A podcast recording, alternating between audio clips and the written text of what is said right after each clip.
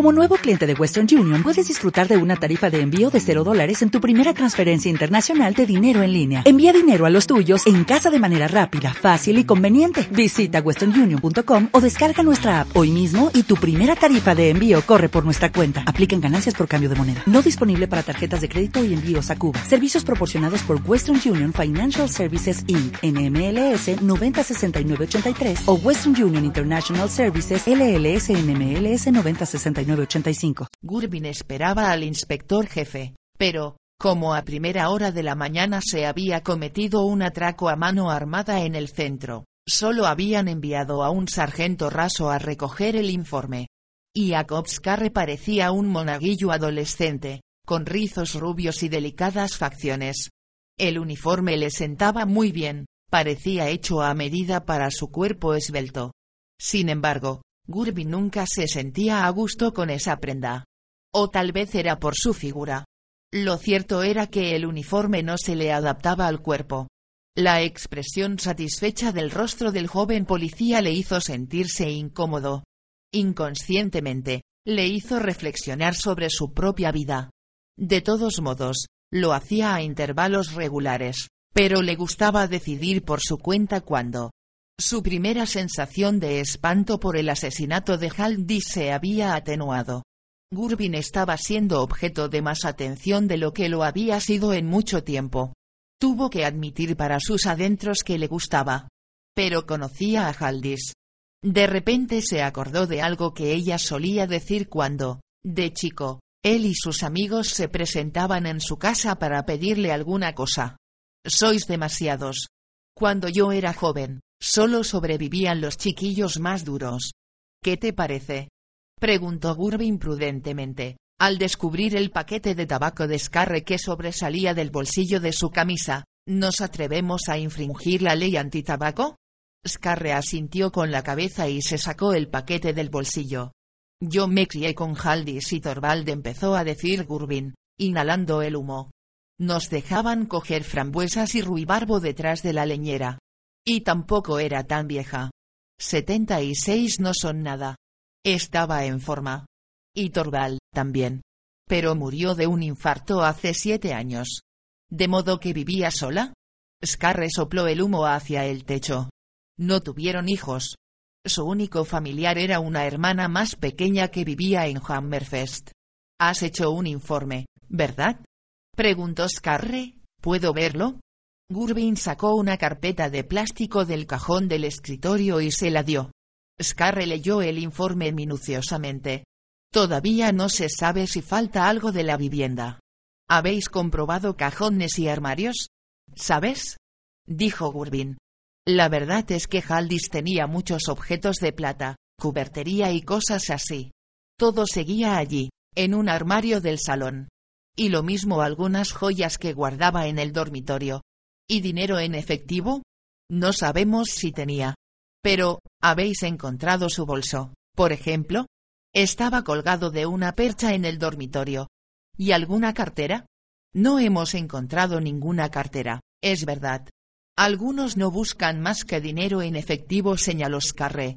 ¿Cómo? Por ejemplo, los que tienen problemas para vender los objetos de valor, los tipos que no tienen contactos, Puede que no fuera su intención matarla. Tal vez se viera sorprendido. Quizá la mujer estuviera fuera y él se metiera en la cocina a sus espaldas. Y entonces, inesperadamente, ella apareciera en la cocina. ¿Es eso lo que quieres decir? Sí, por ejemplo. Tenemos que averiguar si se ha sustraído dinero en efectivo. ¿Ella misma se ocupaba de las compras y esas cosas? ¿Iba a la ciudad muy de vez en cuando? Siempre en taxi. Pero el tendero del lugar le subía la compra hasta la granja una vez por semana. Así que el tendero le entregaba la compra en casa. ¿Le pagaba al contado? ¿O iba anotándolo todo en un libro? No lo sé. Llámalo, dijo Scarre.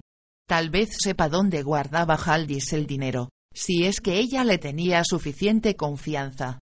Yo diría que sí, contestó Gurbin cogiendo el teléfono, Consiguió hablar con el tendero y estuvo murmurando un rato en el auricular. Dice que Haldis solía tener una cartera en la panera, una panera de metal que hay en la encimera de la cocina. De hecho, yo abrí esa panera. Dentro no había más que medio pan. Me ha dicho que era roja, con un dibujo imitando piel de cocodrilo y un cierre de latón. Scarre volvió a hojear el informe. Se dice que alguien llamado Erkijorma fue visto cerca de la granja. Háblame de él. ¿Y ese chico que lo vio, es de fiar? Eso es discutible. El agente sonrió al acordarse de Kannik. Pero si dice la verdad, se abren unas probabilidades vertiginosas. Erki estaba ingresado contra su voluntad en el psiquiátrico de Barden y ahora se ha fugado. Se ha criado aquí. En otras palabras, no sería extraño que volviera a este lugar y que ahora esté errando por estos bosques. ¿Pero sería capaz de matar a alguien? Erki no es del todo normal. Cuéntame algo más sobre él. ¿Quién es realmente? Un joven de tu edad. Nacido en Baltimo, Finlandia. Se crió con los padres y una hermana más pequeña. Siempre ha sido diferente. No sé qué diagnóstico le han dado, pero al menos da la impresión de ser totalmente inaccesible. Y lleva así muchos años. ¿Es peligroso? La verdad es que no lo sabemos. Se cuentan muchas historias sobre él, pero no creo que sean todas ciertas. Se ha convertido en una figura casi mítica, de las que se usan para asustar a los chicos cuando no quieren entrar en casa por las noches. Yo mismo me incluyo. Pero fue internado en contra de su voluntad. ¿No significa eso que es peligroso? Tal vez represente ante todo un peligro para sí mismo. Lo que pasa es que, cada vez que sucede algo malo en este lugar, se le echa la culpa a Erki. Así ha sido siempre, desde que era un chiquillo. Y aunque él no tenga la culpa, Parece como si se las arreglara para que acaben echándosela. No me preguntes qué quiere conseguir con ello. Y además habla solo. ¿Entonces es psicótico? Estoy seguro. Y es típico de arquideambular cerca de la granja de Haldis justo el día que la matan. Pero nunca se le ha podido relacionar directamente con nada. Flota en el aire como un mal augurio, como el pájaro negro que en los cuentos presagia la muerte, Perdóname mi falta de objetividad, suspiró Gurbin. No hago sino intentar describirlo como la gente de este lugar lo describiría. ¿Cuánto tiempo lleva enfermo? Scarre sacudió la ceniza del cigarrillo en la taza de café de la gente. No lo sé exactamente, pero creo que siempre ha estado así. Siempre fue diferente, raro y huraño. No tenía amigos, ni creo que quisiera tenerlos. Su madre murió cuando él tenía ocho años, creo que fue cuando empezó todo. Tras la muerte, el padre se llevó a Erky y a la hermana de este a Estados Unidos. Estuvieron siete años en Nueva York.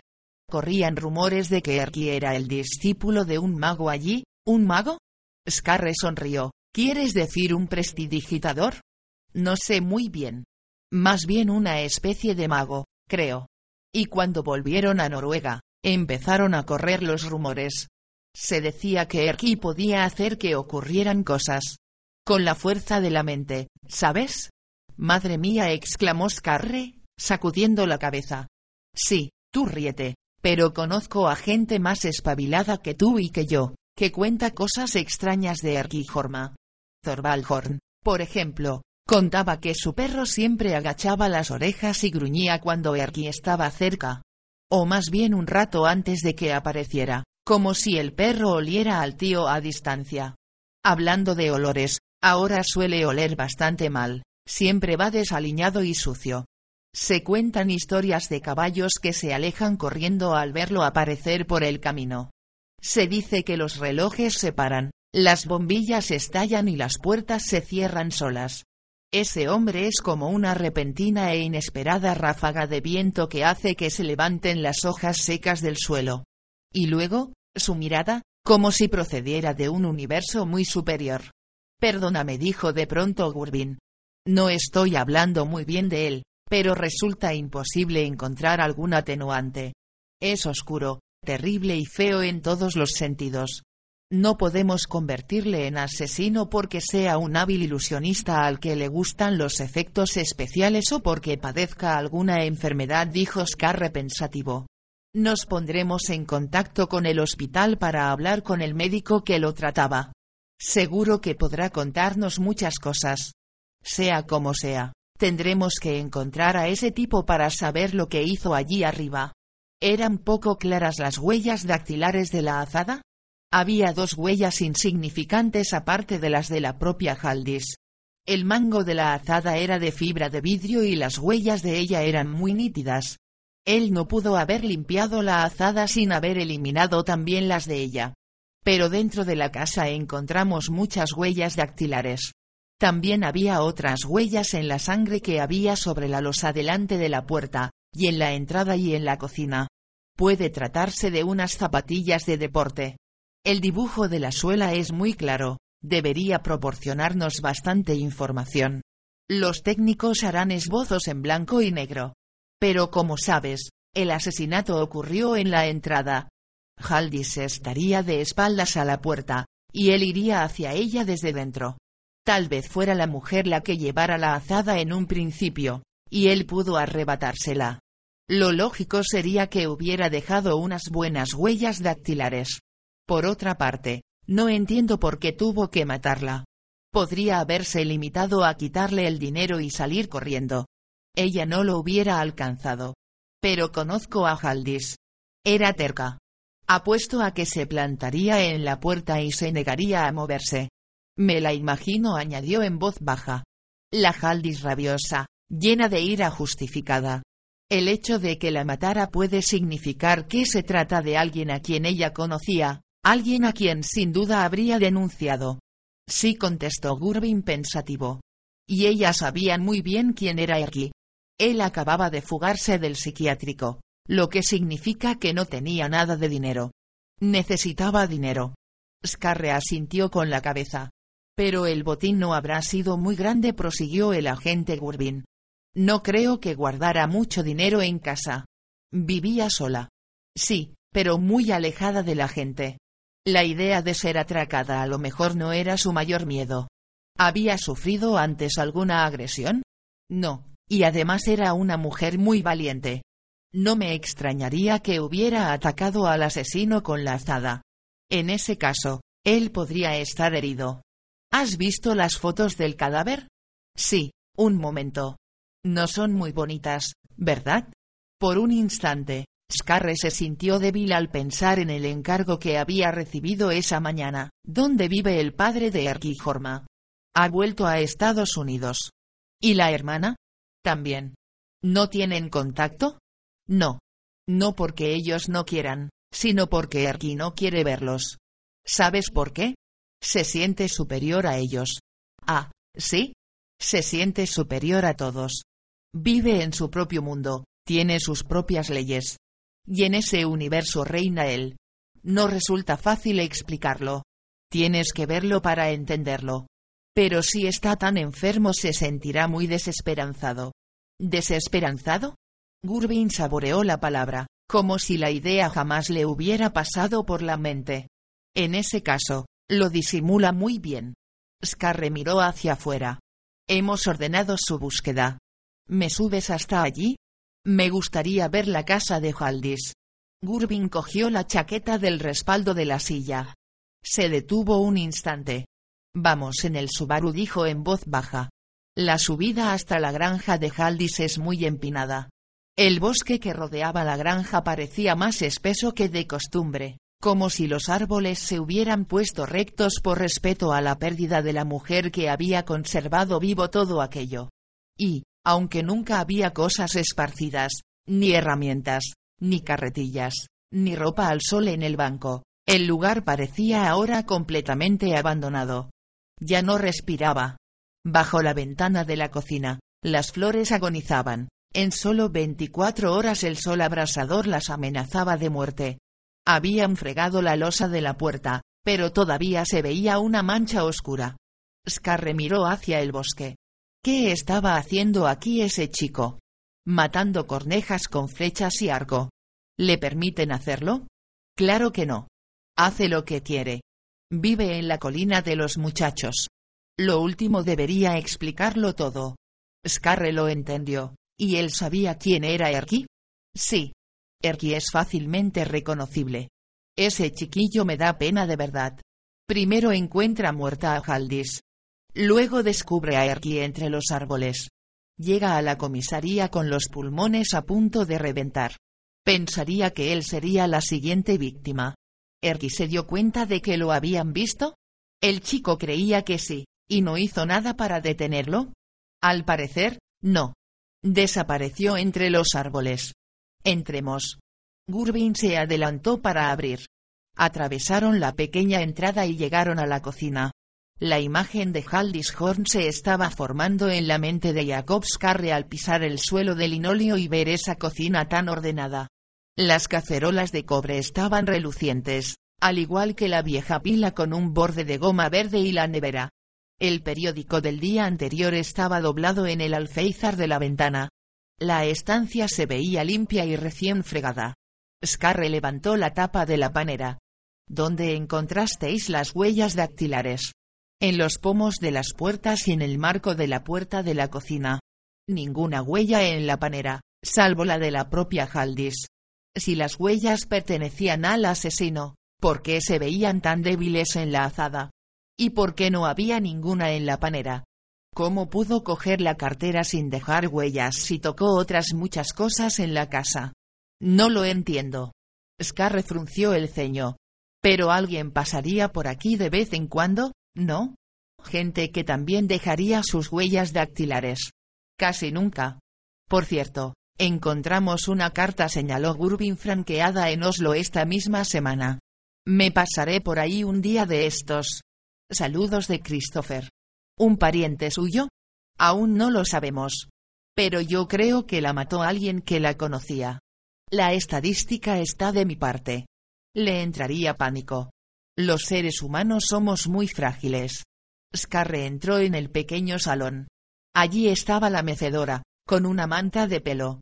La levantó y la husmeó con cuidado. Notó el olor a jabón y alcanfor. Un pelo le hizo cosquillas en la nariz. Lo cogió con dos dedos. Medía tal vez medio metro y era del color de la plata. ¿Tenía el pelo tan largo? Se extrañó. Gurbin hizo un gesto afirmativo. De joven era una belleza. Los chicos no lo entendíamos, simplemente nos parecía gorda y maravillosa. Allí puedes verla en la foto de la boda.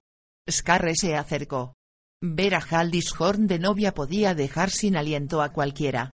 Ese vestido está hecho de seda de paracaídas, dijo Gurbin. Y el velo es una vieja cortina de hilo inglés. Ella nos lo contaba. Y nosotros escuchábamos cortésmente, como hacen los niños, pues algo teníamos que hacer a cambio de frambuesas y ruibarbo. Se giró de repente y volvió a la cocina. ¿Dónde está el dormitorio? gritó Scarre. Detrás de esa cortina verde. La descorrió hacia un lado.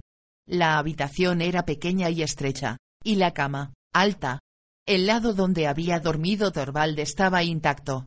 Desde la ventana del dormitorio se veía el bosque y un extremo de la leñera. Un verso enmercado colgaba encima de la cama, lo habían visto entre los halcones. Llegó del sur, ardiente. Sacadlo todo, no dejéis nada atrás. Pues incluso por aquel mosquito que escondiste en una grieta te pedirá cuentas. Debajo, alguien, tal vez la propia Haldis, había escrito el siguiente comentario con tinta azul. ¡Qué cosa tan horrenda! Una sonrisa se dibujó en el rostro de Scarre. Luego descubrió que el agente estaba fuera, fue hacia él y se puso a buscar por la hierba, esperando alguna que otra revelación, algo que los demás pudieran haber ignorado una colilla, una cerilla, cualquier cosa. Volvió a mirar hacia la casa. Justo debajo de la ventana de la cocina, las tablas de madera presentaban un desperfecto ya reparado y, sin embargo, aún visible. Es del día en que Torvald murió, explicó Gurbin señalando con la mano. Haldis se encontraba en la cocina. Torvald estaba sentado en el tractor. Ella le hizo una seña con la mano, indicándole que la comida estaría enseguida. Le pareció que su marido iba a más velocidad que de costumbre, como si de repente se hubiera vuelto juguetón en su vejez y quisiera presumir un poco. El tractor rodaba con un enorme rugido. Al instante, chocó contra la pared. Haldis se encontraba junto a la ventana, mirando la cabina. Vio que Torvald estaba caído sobre el volante. Había muerto instantáneamente. Scarre volvió a mirar hacia el bosque. ¿Por dónde te parece que debemos buscar a Erki? Gurbin cerró los ojos hacia el sol. Estará vagando por ahí, durmiendo en cualquier sitio. No ha ido al piso, al menos no hasta ahora. Tal vez esté todavía en el bosque. ¿Y por aquí arriba no hay más que bosque deshabitado? Más o menos. Un bosque deshabitado de 430 kilómetros cuadrados. Al otro lado de la colina hay algunas casas de verano. Y además, están los cimientos de antiguos asentamientos finlandeses. Sobre algunos se han levantado granjas de verano. Los cazadores las emplean a menudo en otoño, y los que vienen a coger frutas del bosque descansan y comen sus bocadillos allí. Erki es un buen senderista. El problema es que resultaría bastante desesperado lanzarse al bosque y empezar a buscar al tuntún. Tal vez esté escondido en el sótano del hospital, o puede que haya hecho autostop y vaya camino de Suecia o de vuelta a Finlandia. Es de esas personas que siempre están en camino. Si es tan especial como dices, ¿no sería muy fácil de encontrar? No creo que sea tan fácil. Ese hombre me rodea por todas partes. De repente está ahí, sin que nadie lo haya oído llegar. Tenemos unos perros muy bien adiestrados, dijo Scarre optimista. ¿Sabes si está tomando algún medicamento? Pregúntalo en el hospital. ¿Por qué quieres saberlo? Scarre se encogió de hombros. Simplemente me pregunto qué puedo pasar si de repente deja de tomarlo. Tal vez las voces interiores lo dominen. Supongo que todos tenemos alguna voz interior, afirmó Scarre sonriente. Sí, sí, ya lo creo, asintió Gurbin. Pero no nos dan órdenes sin parar. Gurbin, al bajar por el bosque, conducía el coche con cuidado. De las huellas que dejaba subía una nube de polvo. Donde aparece Erki, siempre sucede algo horrible, dijo con voz tensa. Su madre murió cuando él tenía ocho años. ¿Te lo dije? Scarre asintió con la cabeza. Se cayó por una escalera y se mató. Erki se culpó de ello. ¿Se autoinculpó? Asustaba con eso a los demás niños. Estaban aterrados y lo esquivaban. Creo que era lo que pretendía. Unos años más tarde, se encontró el cadáver de un campesino mayor junto a la iglesia. Oficialmente se dijo que se había caído de una escalera de tijera, pero se vio a Erki alejarse corriendo del lugar de los hechos. Así que, como comprenderás, tenga o no algo que ver con el asesinato de Haldis, este pueblo ya se ha formado una opinión. Y si me preguntas, me inclino a pensar lo mismo. Mira a tu alrededor. Este es un lugar muy solitario. Nadie viene hasta aquí sin conocerlo de antemano. Erki lo conoce, se crió aquí. Y, sin embargo, es un hecho señaló Scarre, esforzándose por no parecer pedante que el mito sobre los pacientes psiquiátricos y su tendencia a la violencia es muy exagerado. Se trata de prejuicios, miedo e ignorancia. Tendrás que mantenerte sereno, tú que estás en medio de todo esto, y que lo conoces y conocías a Haldis. En cuanto los periódicos se enteren, lo presentarán como un monstruo. Gurbin lo miró. Ese es el problema. Como siempre está solo, esquivando a la gente, y casi nunca habla con nadie, no sabemos realmente quién es. ¿O qué es? Un enfermo afirmó Scarre. Eso dicen. Pero no lo entiendo bien, dijo Gurbin sacudiendo la cabeza. No entiendo cómo unas voces extrañas puedan invadir la cabeza de un hombre y conseguir que haga cosas de las que luego no se acuerde. No sabemos si lo ha hecho él. Tenemos huellas dactilares y de pisadas. Puede estar loco y olvidar en un instante, pero no puede escapar a las pruebas técnicas. Esta vez tenemos pruebas técnicas. Parece como si quisieras verlo inculpado. La voz de Scarre sonó inocente. Gurbin no lo caló. Estaría bien. Estuvo muy bien para todos cuando por fin pudieron internarlo por el artículo 5. Por fin sabíamos dónde lo teníamos. Ahora anda, otra vez por ahí fuera hablando solo. Dios me ampare, al menos mis hijos tendrán que llegar a casa pronto por las noches mientras él ande suelto. Tal vez Erki tenga más miedo que tus hijos, dijo Scarre en voz baja. Gurbin apretó los labios y aceleró. Tú no eres de aquí. No lo conoces, no sonrió Scarre. Pero admito que has despertado mi curiosidad. Está bien que tengas el don de creer en los seres humanos, dijo Gurbin. Pero no debes olvidar que Haldis está muerta. Alguien tiene que haberlo hecho. Alguien estuvo allí, levantó la azada y se la clavó en el ojo. Sea Erky u otra persona, me parece una barbaridad que esa persona tenga derecho a una defensa por un acto que no se puede defender en absoluto. El acto no puede defenderse. Solo al ser humano que está detrás corrigió Scarre. ¿Y no sabemos nada de por qué murió? ¿Puedo fumar en el coche? Gurbin asintió y se puso a buscar sus propios cigarrillos. ¿Cómo es tu jefe? Háblame de él. Scarre sonrió, una reacción inmediata cuando alguien mencionaba a Conrad Seger. Severo y gris. Un poco autoritario. Introvertido. Muy competente. Afilado como un hacha. Minucioso, paciente, fiable y resistente. Siente debilidad por los niños y por las señoras mayores. ¿Y no por las del medio? Es viudo contestó Scarre mirando por la ventanilla. Se ha olvidado de que la única promesa que hizo fue la de estar con ella hasta que la muerte los separara. Cree que significa hasta que él muera también. Seger miró con atención la pantalla gris. El local del banco. Los mostradores. Las ventanas que daban a la plaza y por las que entraba la luz oblicuamente, haciendo borrosa la imagen. Lo tenía todo visto, de principio a fin. Pero la grabación era mala. Resultaba difícil identificar a alguien. El coche ya estaba lejos. Habían cerrado todas las salidas, pero no había aparecido ningún coche blanco. Tal vez estuviera aparcado ya hacía tiempo, tal vez el atracador hubiera cruzado por alguno de los puentes y continuado hacia el sur, y luego se hubiera escondido él y hubiera ocultado el coche en el centro. En su interior contaba con que el atracador hubiera soltado a la rehén, pero no podía estar seguro. Se echó hacia atrás en el sillón y estiró sus largas piernas. Se había aflojado el nudo de la corbata y remangado la camisa, que estaba ya arrugada.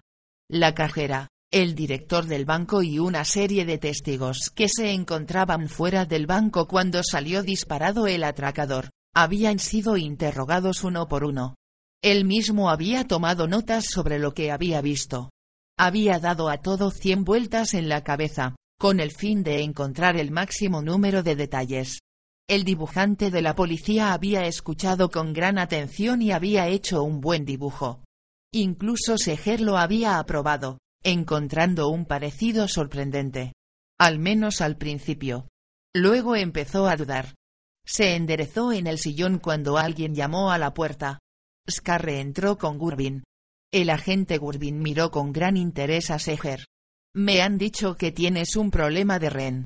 Jugueteó con sus gafas de sol y se sentó en una silla. Los papeles estaban cambiados. Él se encontraba de visita en la comisaría donde estaban los tíos importantes con todo su equipo moderno. Estoy mirando esta película, dijo Seger con voz sombría. La calidad es malísima. ¿Podemos verla? Preguntó Scarre. Claro que sí. Que se pongan gafas los que las usan. Volvió a poner la cinta y se dispuso a esperar la exclamación. Se veían los mostradores.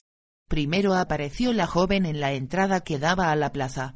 Miró insegura a su alrededor y se acercó a los folletos. No transcurrieron ni quince segundos hasta que apareció el atracador. Se detuvo casi en seco al descubrir a la cliente que había llegado antes que él. Cogió un impreso y empezó a rellenarlo. Luego se abrió la puerta por tercera vez y con ello llegó la exclamación que estaba esperando. ¿Pero qué veo? Gritó Scarre, ¿no eres tú, Conrad? Miró sorprendido a su jefe. Seger había decidido tomárselo con mucha calma. Se echó a reír. Gurbin los miró sorprendido. Ya lo creo que soy yo. Me encontraba en la calle peatonal, camino del trabajo, cuando se me metió en la cabeza la idea de que un hombre que venía en dirección contraria parecía sospechosamente un atracador de banco. De modo que me di la vuelta para observarlo. Lo vi meterse en el banco, y lo seguí, y, como ves en el vídeo, eché un vistazo al local por dentro, vi a la joven, Comprobé que todo estaba tranquilo y volví a salir. Los miró resignado. Simplemente me marché. La risa de Scarre sonó como cascabeles. En ese momento, Gurbin sintió en lo más profundo de su alma la falta de sus compañeros. En cuanto salí del banco, el tío dio el golpe. Mirad esto. Vieron cómo el atracador cruzaba el local y cogía a la ren. Un instante después se oyó el tiro. Gurbin se quedó sin aliento. Pestañeó varias veces y los miró, incrédulo. Tenemos que encontrar a esa chica, dijo Seger. Si no logramos liberarla, podría ponerse de moda el tomar rehenes. Es de lo peor que puede suceder. Y como esta cinta es tan mala, resulta casi imposible identificarla si alguien nos notifica su desaparición en el transcurso del día. Y, sin embargo, rebobinó y volvió a pasar la cinta una vez más. Hay algo que no me cuadra. ¿El qué? preguntó Scarre su reacción. O mejor dicho, su falta de reacción, no grita, no mueve los brazos. Parece como si estuviera en una especie de trance. O, por decirlo con otras palabras, no se sorprende. Como si el atraco fuera algo que estuviera esperando. Tal vez lo hubieran planeado juntos. Scarre lo miró extrañado. ¿Y si fuera un plan acordado entre los dos? ¿Y si ella fuera su novia? Dudo que sea su novia, murmuró Gurbin con voz poco clara mientras miraba fijamente la pantalla oscilante. SRN es un hombre. Y su nombre es Ergijorma. De repente descubrió la verdad. Fue como un mazazo. Se había llevado a un loco. Conducía a la velocidad a la que se podía ir sin llamar la atención y controlaba en todo momento el tráfico por el espejo retrovisor. Su pulso seguía muy acelerado su cuerpo tenso y solo renovaba el aire de la parte superior de los pulmones. Eso le hacía sentirse mareado. Miró de reojo al hombre que estaba a su lado. Vuelvo a preguntarte. ¿Qué hacías en el banco tan temprano? Erki oyó sonar los tambores. Tocaron un redoble rugiente muy desacompasado. No contestó. Abrió y cerró las manos, y se puso a mirar el suelo del coche como si estuviera buscando algo. Las palabras desaparecieron con el ruido de los tambores. No moverse, no decir nada. Se meció un poco en el asiento y cerró los ojos. He dicho que qué coño hacías en el banco tan temprano. Ahora Erki oyó la voz colérica. El tío tenía miedo. Se fijó bien en ese punto y empezó a formular una respuesta en la mente.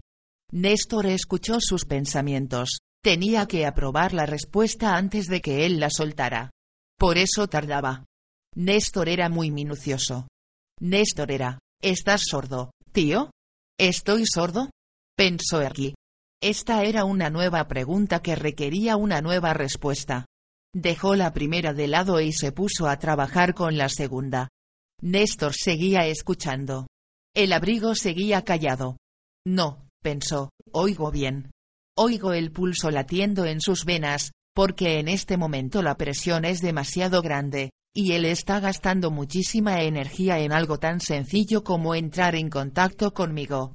¿Pero querrá una respuesta que no esté bien meditada?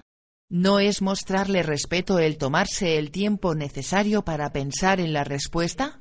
Por otro lado, ¿se merece ese respeto? ¿O ningún respeto en absoluto? Sacarle dinero a la fuerza a una joven no era ninguna proeza, al menos eso pensaba Erki. Además, iba armado. Pero era obvio que el hombre estaba satisfecho con su hazaña. Le presionaba tanto que sus mejillas le abultaban mucho. Ahora necesitaba aliviar la presión. ¿Vas a contestarme o qué? La voz, un buen tenor, era destruida por los tambores que mezclaban las palabras del hombre y le daban un matiz chirriante. Una pena, pensó Erki.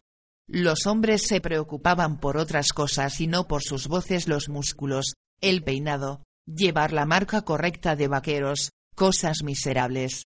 Erky descubrió que era capaz de llevar a un hombre adulto al borde de la locura sin tener que esforzarse nada, simplemente manteniéndose callado. Resulta difícil para la gente no recibir respuestas. No saber quién eres, qué eres. Erky seguía callado. A su lado, el atracador respiraba con dificultad. Tenía el pelo mojado de tanto esfuerzo. Miró por el espejo, frenó, se salió a la cuneta y se detuvo. El motor seguía en marcha. Echó un rápido vistazo a Erky y resopló entre dientes tengo que quitarme algo de ropa. No intentes escaparte. Erky no tenía intención de escaparse. El revólver le molestaba. Lo notaba como un rayo picante contra el cuerpo. Pero en ese momento, el atracador dejó el arma en el salpicadero, sobre el volante. Tuvo que hacer grandes esfuerzos para quitarse con los guantes puestos el jersey y luego los pantalones de pana. El coche era pequeño, no resultaba fácil. Suspiraba y maldecía, sobre todo al quitarse los pantalones. Por fin lo logró, sudaba más que nunca. Se dejó puesto algo que debía de ser una especie de ropa de camuflaje, pensó Erky. Néstor se reía por lo bajo desde el sótano. Debajo de los pantalones de pana llevaba un pantalón corto de colores chillones, con dibujos de frutas y palmeras. Y una camiseta azul con Donald escrito sobre el pecho. De repente se inclinó por encima de Erky y abrió la guantera. Encontró un par de gafas de sol que se colocó sobre la nariz. El atuendo era perfecto. Erky no podía dejar de mirarlo. Ese hombre fuerte tenía un aspecto curioso con el pantalón corto rojo. Luchó por controlar la voz. De esto no tienes ni idea, así que puedes callarte. Cállate hasta que te hablen. Erky no había dicho ni una sola palabra y, a pesar de la chaqueta de cuero y el pantalón negro, no estaba sudando. Se esforzaba por mantenerse sentado sin moverse. Cuando estaba inmóvil, era casi invisible. Joder, ¿Cómo apestas? El atracador resopló por los orificios de la nariz para mostrar su repugnancia y abrió la ventanilla aún más.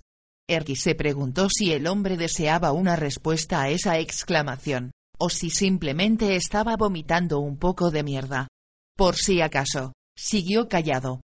Además, Néstor estaba cantando en voz baja una canción religiosa muy bonita, y ahora que por fin estaba de buen humor, más valía disfrutarlo, no pensó mucho en a dónde se dirigían o qué pasaría más adelante.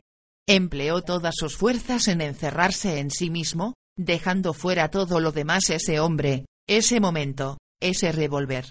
Pero era incapaz de dejar quietas las manos. Se abrían y cerraban una y otra vez, cada vez más deprisa. Estate quieto con las manos. Gritó el atracador alterado. Parece enfermizo. Joder, me estás volviendo loco. Erky comenzó a mecerse en lugar de abrir y cerrar las manos. Allí, en el coche, resultaba imposible hacerse invisible pues llevaba en el asiento de al lado una tormenta que no se calmaría pronto. Intentó darse la vuelta para no verlo y se puso a mirar por la ventanilla. Los tambores le cansaban los oídos. Agitó levemente una mano para hacerle callar. A lo mejor no te interesa el dinero, dijo el atracador, ya un poco más calmado. ¿Acaso no entiendes para qué es? Erky escuchaba. El otro había bajado la voz. Parecía haber vuelto a la realidad, pues esa pregunta conllevaba algo de curiosidad. Interesarle el dinero. Pues sí, en cierto modo. Pero ya tenía unas cuantas coronas en el bolsillo. La respuesta era a la vez que sí y que no. ¿Debería contestar a eso? Me parece que te has escapado de alguna institución. Es duro tener que seguir el juego. Muchos se fugan. Y luego vuelven con el rabo entre las piernas. ¿Y tú? ¿Eres uno de ellos? ¿Eres uno de ellos? La pregunta era casi conmovedora en todo su interés disimulado para averiguar quién era él. Erky volvió a cerrar los ojos. La ciudad iba desapareciendo lentamente tras ellos malas intenciones o ninguna. Descubrió que era incapaz de saber en qué casilla colocar a ese hombre. Guisantes, carne y tocino, pensó, sangre, sudor y lágrimas. Resultaba inquietante. El camino se empinaba. Más adelante, en lo más alto de una elevación del terreno, a la izquierda, había una especie de mirador. Lo reconoció, conocía bien esos parajes, era esta una de las muchas carreteras por las que había andado durante años. Primero tuvieron que atravesar un túnel, y una repentina oscuridad se posó sobre el vehículo. El conductor se puso nervioso, como si temiera un ataque súbito. Iba conduciendo con el revólver en la mano derecha. De pronto se quitó violentamente las gafas de sol al darse cuenta de la oscuridad. Y enseguida volvieron a salir a la luz. Erky parpadeó varias veces. Solo quedaba un kilómetro hasta la barrera. El hombre tendría que pararse a pagar el peaje o forzar la barrera. En realidad, no era más que un palo de madera, pintado de rojo y blanco. Al parecer, el conductor había pensado lo mismo. Empezó a reducir la velocidad. No intentes hacer ninguna tontería. Gruñó. Erkini soñaba con hacer alguna tontería. Solo intentaba estarse muy quieto, hacerse invisible, pero su cuerpo, incapaz de obedecer, vivía de alguna forma su propia vida. El conductor frenó. Había tomado una decisión. Giró de repente a la izquierda y emprendió la subida hacia el mirador. Erky no estaba seguro de lo que haría el otro cuando llegaran arriba, pero todo estaba tranquilo. Aún era temprano y seguro que no habría ni un alma allí. El atracador apretó con fuerza el revólver y se secó el sudor de la frente con el dorso de la mano. El coche iba levantando polvo y arena conforme subía por la ladera. La carretera principal quedaba ya lejos, y los coches que circulaban por ella parecían juguetes de colores alegres allí abajo. Dio un último giro cerrado y acercó el coche a la barandilla. Desde allí podían ver la barrera de la carretera. Y la vieron los dos al mismo tiempo. Dos coches de policía estaban aparcados justo antes de la caseta de peaje. Se oyó un respingo y, a continuación, una especie de resoplido al soltar el atracador el aire por entre los dientes apretados. Dio marcha atrás y se alejó de la barandilla. Volvió a parar. El atracador se puso a dar golpes en el volante con el revólver. Erky podía escuchar el caos que reinaba en la cabeza del otro. Se estaba inflando, el sudor estaba a punto de saltarle de la frente, y el corazón trabajaba al límite de lo que era capaz de aguantar.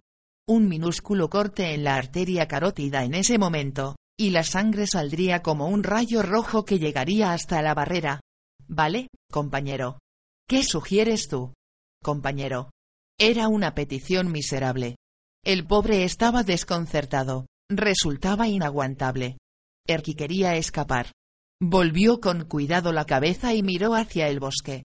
Algo parecido a un camino forestal serpenteaba hacia su interior. Se movió rápida y casi imperceptiblemente, pero el atracador se dio cuenta. También él miró. Giró el coche y volvió a cruzar la plazuela.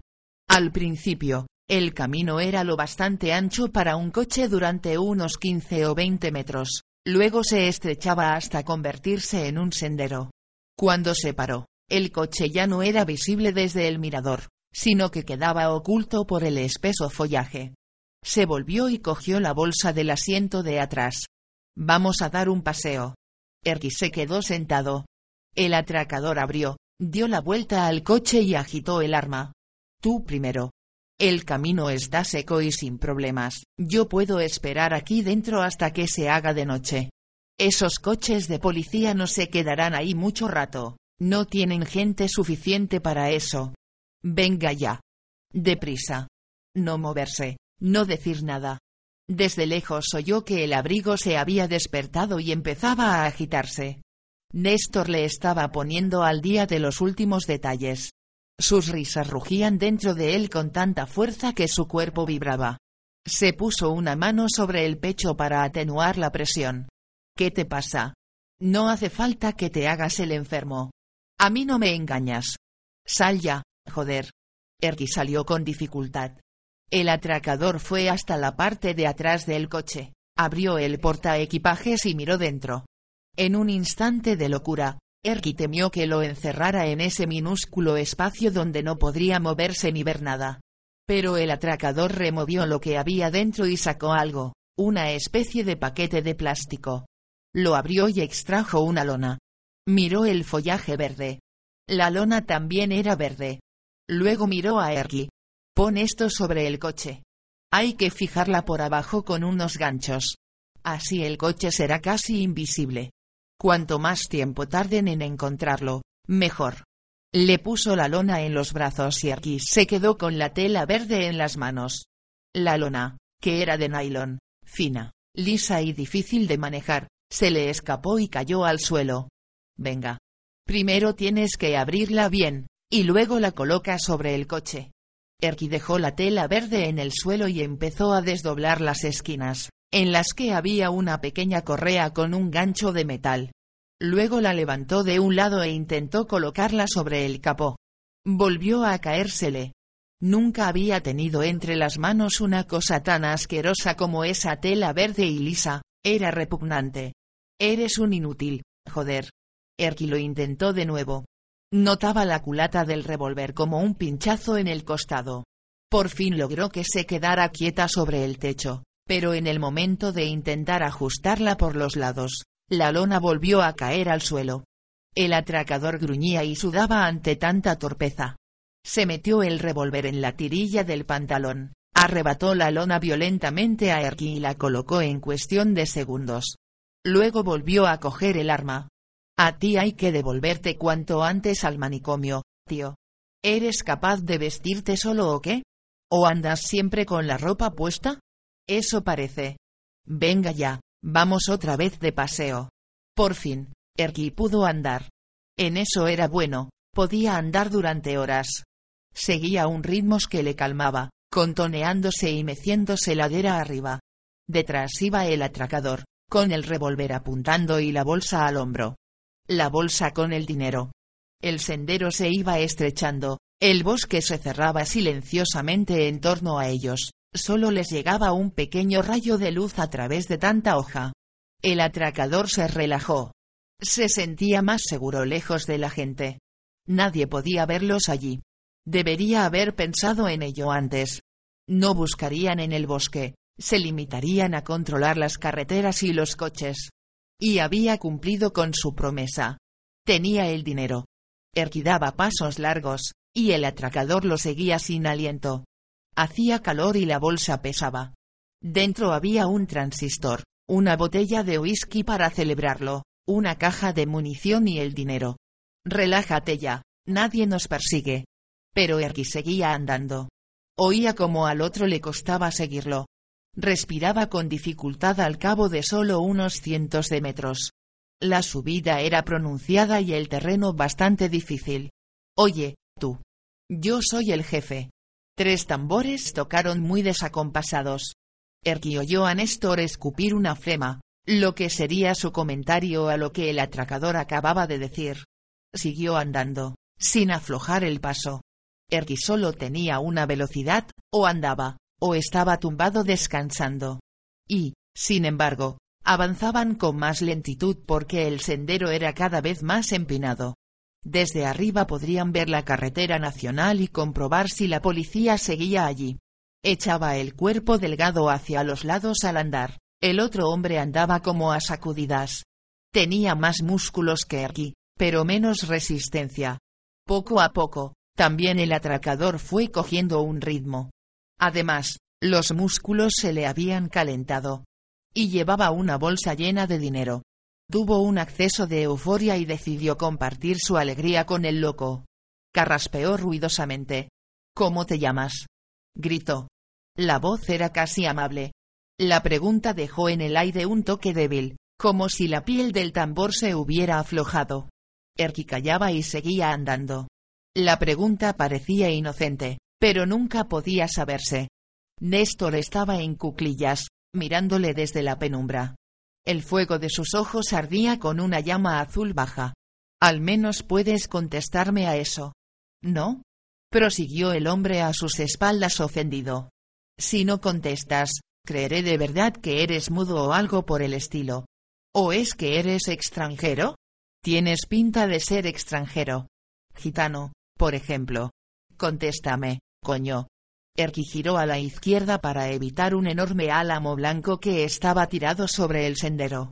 Se abrió camino entre los matorrales, apartando ramas y hojas con sus flacos brazos. El hombre que le seguía debía hacer aún más esfuerzos pues tenía que sostener la bolsa con una mano, y el revólver con la otra, ni por un instante pensó en meter los brazos por las asas y llevar la bolsa como si fuera una mochila. Estaban de nuevo en el sendero y podían ver cómo el bosque se aclaraba más arriba. Ya que eres tan parco en palabras, coño, yo seré algo más generoso. Erky oyó como el atracador se paraba detrás de él. Me llamo Morgan. Erky escuchó. Dijo Morgan con consonantes agudas, como si ese nombre fuera algo que había deseado tener desde hacía tiempo. Seguro que no se llamaba así. Néstor se rió por lo bajo. Sonaba como cuando alguien echa un vino caro en una copa con gran devoción. Podrías decir lo que quisieras de Néstor, pero tenía estilo. Erky continuó andando incansablemente y oyó al otro, al que quería llamarse Morgan, gritar tras él. Hagamos un pequeño descanso. No tenemos prisa. Sigue andando. No usará el revólver. Erky se volvió. Morgan lo miró a la cara y pensó en un trozo de granito. No sonreía, no temblaba, tenía una expresión completamente inanimada. Ni siquiera parpadeaba. Se le extendió por dentro una fuerte sensación de malestar. Ese cabrón que andaba como una máquina era una piedra dura. ¿Quién coño era? Párate arriba en la pequeña colina. Vamos a descansar un poco. Haz lo que te digo. Enfermedad, muerte y miseria. Néstor susurraba entre los finos labios. Erky obedeció. Puso rumbo hacia una pequeña colina gris, a unos 20 o 30 metros de distancia. Morgan estaba agotado. No tenía el control total que creía que le daría el arma. Tuvo que soltar algo de veneno. Perdona que te lo diga. Pero joder, andas como una mujer. Erky se detuvo en seco. Un pensamiento le llegó a la cabeza. No provoques al cocodrilo hasta que hayas cruzado el río. Seger miró como paralizado a Gurbin. ¿Puedes repetir eso? Puedo, pero has oído bien. Estás diciendo que el rehén es el paciente fugado del hospital psiquiátrico de Barden, el mismo al que estamos buscando por el asesinato de Haldishorn? Gurbin hizo un gesto con las manos. Estoy seguro. El atracador se habrá llevado un buen susto. Seger tuvo que mirar por la ventana para asegurarse de que el paisaje seguía como siempre. ¿Cuál era entonces la situación? Miró a Gurbin. ¿Y es peligroso? No sabemos con seguridad. ¿Cuándo se fugó exactamente? Antes de ayer por la noche. A través de una ventana. Seger volvió a poner en marcha el vídeo y lo paró en la imagen bien enfocada del ren. Creía que era una chica murmuró. Es comprensible, dijo Gurbin. Es por la manera como sostiene la cabeza, por su forma de andar y por el pelo largo. ¿Lleva mucho tiempo enfermo? Desde que puedo recordar. ¿Esquizofrenia? Seguramente. Seger se levantó y dio unos pasos para digerir la información. Pues sí, en ese caso el atracador se habrá llevado una sorpresa. De modo que buscamos a dos hombres. El uno, un enfermo mental grave y tal vez asesino, y el otro, un atracador desesperado y armado. Vaya pareja. Tal vez acaben juntos. Nadie se junta con Erky. Seger lo miró con gesto grave. ¿El psiquiátrico de Barden? ¿Has hablado con su médico? Con una enfermera, que confirmó que se había escapado. Y ese chiquillo que lo encontró, el que lo vio en el lugar de los hechos, ¿es de fiar? Probablemente no. Vive en la colina de los muchachos. Pero en lo que se refiere a esto, estoy bastante seguro. Admito que dudé cuando vino a verme a la oficina. Daba la impresión de ser algo maniático. Pero lo que dijo resultó ser verdad. En cuanto a Erky, no hay ninguna duda. Y el chico sabe muy bien quién es Sergi. ¿Qué hacía en el banco tan temprano? ¿Fue a que le pagaran la pensión de invalidez? Ni idea. Puedes contar con que el atracador le ha hecho la misma pregunta y seguramente no ha recibido ninguna respuesta sensata. Me gustaría saber lo que están haciendo esos dos en este momento. No me alcanza la imaginación, dijo Gurbin con cara seria. Si es que siguen juntos. Tal vez haya soltado a Jorma de puro susto. No me extrañaría. Y claro, si eso fuera cierto, no vendría aquí a entregarse. ¿Cómo demonios debemos afrontar este caso? Abrió una carpeta que había sobre la mesa, y leyó en voz alta un Renault Megane blanco nuevo fue robado en Friedenlund esta madrugada. Esos dos se marcharon en un coche parecido, puede que sea este. Tal vez hayan cambiado de coche. Puede que haya soltado a Jorma. Ojalá sea así. Los otros dos estaban callados. Un atracador podía ser muchas cosas, rara vez eran peligrosos, pero nunca podía saberse. ¿A Jorma se le puede interrogar? Gurbin se encogió de hombros. Supongo que sí, con un médico presente. Pero dudo que conteste a nuestras preguntas. Al menos, respuestas que podamos comprender. Y si realmente lo hizo, no creo que sea condenado por ello. Supongo que no. Seger se frotó con fuerza los ojos y volvió a abrirlos. ¿Estaba ingresado contra su voluntad? Sí. O sea, que representa un peligro para los demás. No sé mucho sobre eso. Puede que sobre todo sea un peligro para sí mismo. ¿Intento de suicidio? Ni idea. Tendrás que hablar con su médico. Lleva varios meses en ese hospital y supongo que le habrán encontrado algo, aunque dudo mucho que se pueda sacar algo en limpio de un tío así. Me da la impresión de que es un caso crónico. Ya era diferente de pequeño. ¿Los padres viven? El padre y la hermana. En Estados Unidos. ¿Erky tiene una casa propia? Un piso para pensionistas por invalidez. Ya lo hemos investigado.